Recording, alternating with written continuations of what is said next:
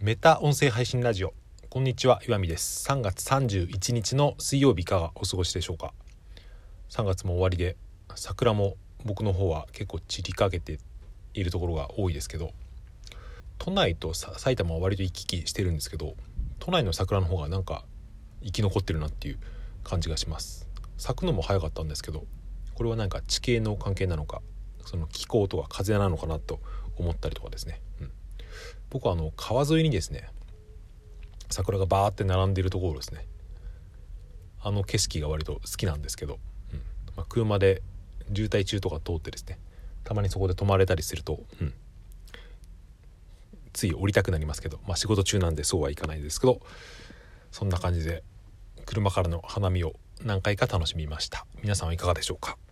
えー、今日話してみたいことはですね、うん、Twitter を閉じて旅に出ようっていうですね、まあ、そんな話をしてみたいと思います。これ僕は何回か前にですね Google 検索の話で本当に重要な情報ってあんまり Google の上位に載らないよねみたいな話をしたんですけどそれと同じようなことを言ってるのを似たようなアプローチで話している本をですね偶然最近読みまして今ちょうど読んでるんですけどその話と絡めていきたいと思います。まず何の本を読んでるかっていうとですね東博樹さんっていうこの方は哲学家思想家みたいな方なんですけどが書いている「弱いつながり」って多分4年ぐらい前に出た本だと思うんですけど、うん、これがなかなか面白くて読んでたんですがそこに書いてあったのはですね旅に出ようってですね書いてある。ツイッターを閉じてってのは僕が作った言葉です言った言葉ですけど、うん、それで僕は面白いなと思ったのが何て言うかよく言われるようにそのネットからですねリアルに戻るために旅に出ようって言ってるんじゃなくてその本で言ってることは、うん、新しい検索ワードを発見するために旅に出ようって書いてあったんですよね。この考え方がすごく面白いなと思ってつまりその昔の言葉で言うと本を閉じて街に出ようみたいな言葉がありましたけどそれはまあその本の中にリアルはないからリアルで揉まれるよみたいなことを言ってるんだと思いますけど、うん。まあ、それは現代でもある意味では真理だけどでもそうは言ってもやっぱネットをなしにしても現代っていうのは成り立たないと思うんですよね。だからネットなんてくだらないからリアルで旅に出るよっていうことを言いたい言うんじゃなくて、うん、ネットはネットでとても大事だから。でもずっと同じところにとどまって検索とかネットサーフィンをしていると同じようなことしか見えてこないっていうですね。自分の見たいものしか見えないし Google とかのアルゴリズムで紹介されるものしかですね人は検索しなくなるから、うん、それで新しい検索ワードを Google に予測できない検索ワードを見つけるためにってその本には書いてあったんですけど、うん、場所を変えてみるとことをまあ提案している箇所があったんですよね、うん、面白いなと思ったという話です。僕今スマホのブラウザのですねタブにですねツイッターとかで見つけてあの面白そうだと思って読んでみようと思ってですねタブを開いてツイッターからあのブラウザで開くっていうボタンを押してタブにですね貯めて後で読もうと思って貯めておくんですけどそれが今まあ十何個ぐらい溜まっていて全然読めてないんですけど、うん。まあ、後で読んでみると別に面白くなかったなって思うのもあるし、うん、ブックマークしといてよかったって思うのもあるんですけどでもそれってほとんどですねツイッターのタイムラインに流れてきたやつで、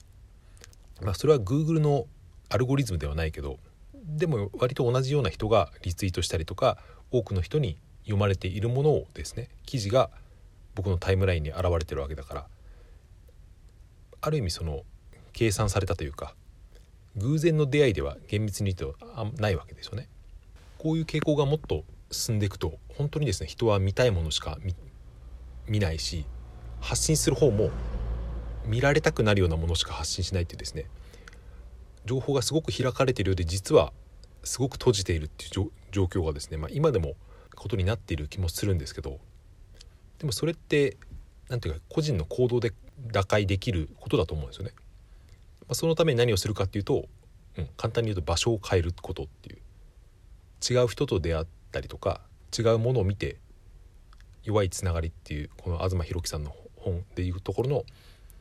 Google が予測できない検索キーワードを見つけることっていうことです。だから大事なのはそのネットをおろそかにしないけれどアルゴリズムに依存しないっていう、うん。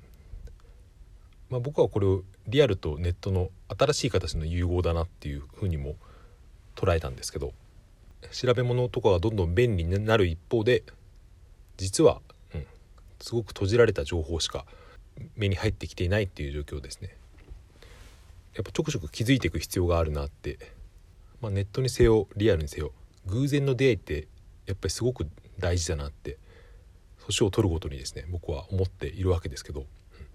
その偶然をですね取りに行くっていう姿勢というか考え方も必要でやっぱりそのためには割とその心を開くっていうか、うん、新しいものを求めるっていう考えマインドも必要だけど、うん、ちょこちょこ場所を変えるっていうですね。あまり同じ場所にずっといないっていうのも大事だなって思ったっていうですね話でした。昨日ぐらいから道路が急に空き始めて、うん、分かりやすくですね、うん、年度末が終わったなっていう感じが僕の周りではしてるんですけど、まあ、前にも言ったように僕は別に今の状況は働いて仕事自体はそんなに忙しくないけど、道が混むと普通に時間がなくなるっていうですね。まあそういうことだったりするんですけどしばらく寝不足の日々が続いていますがちょっと今週ぐらいで取り返してですね来週はシャキッといきたいと思います。はい。それでは最後までお聴きいただいてありがとうございました。今日も良い一日をお過ごしください。さようなら。また明日。